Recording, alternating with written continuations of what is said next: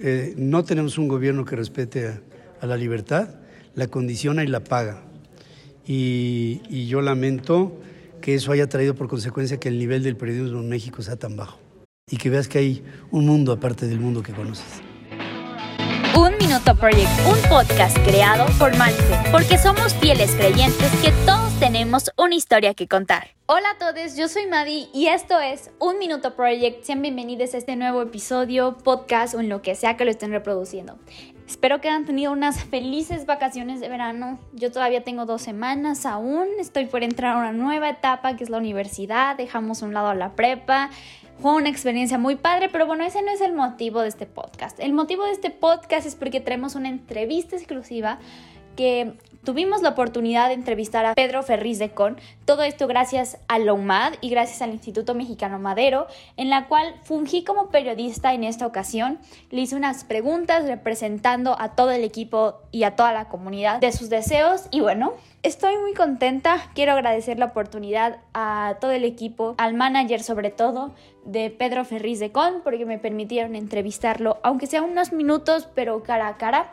Fue una experiencia muy padre porque fue mi primer evento como periodista, así que sin más preámbulos, vamos con la entrevista.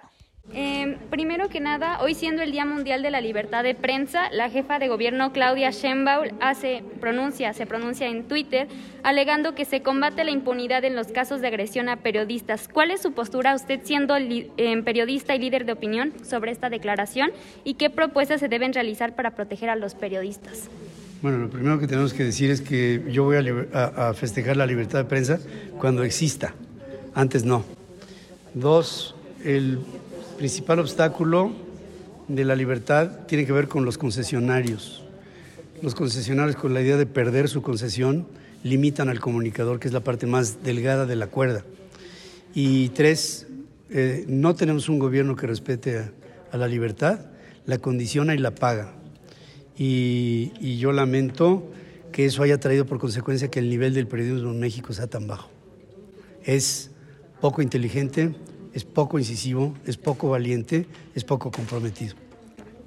Y nuestra última pregunta es, ¿cuál es su propuesta para restaurar las becas que se han eliminado para los estudiantes mexicanos que desean estudiar en el extranjero?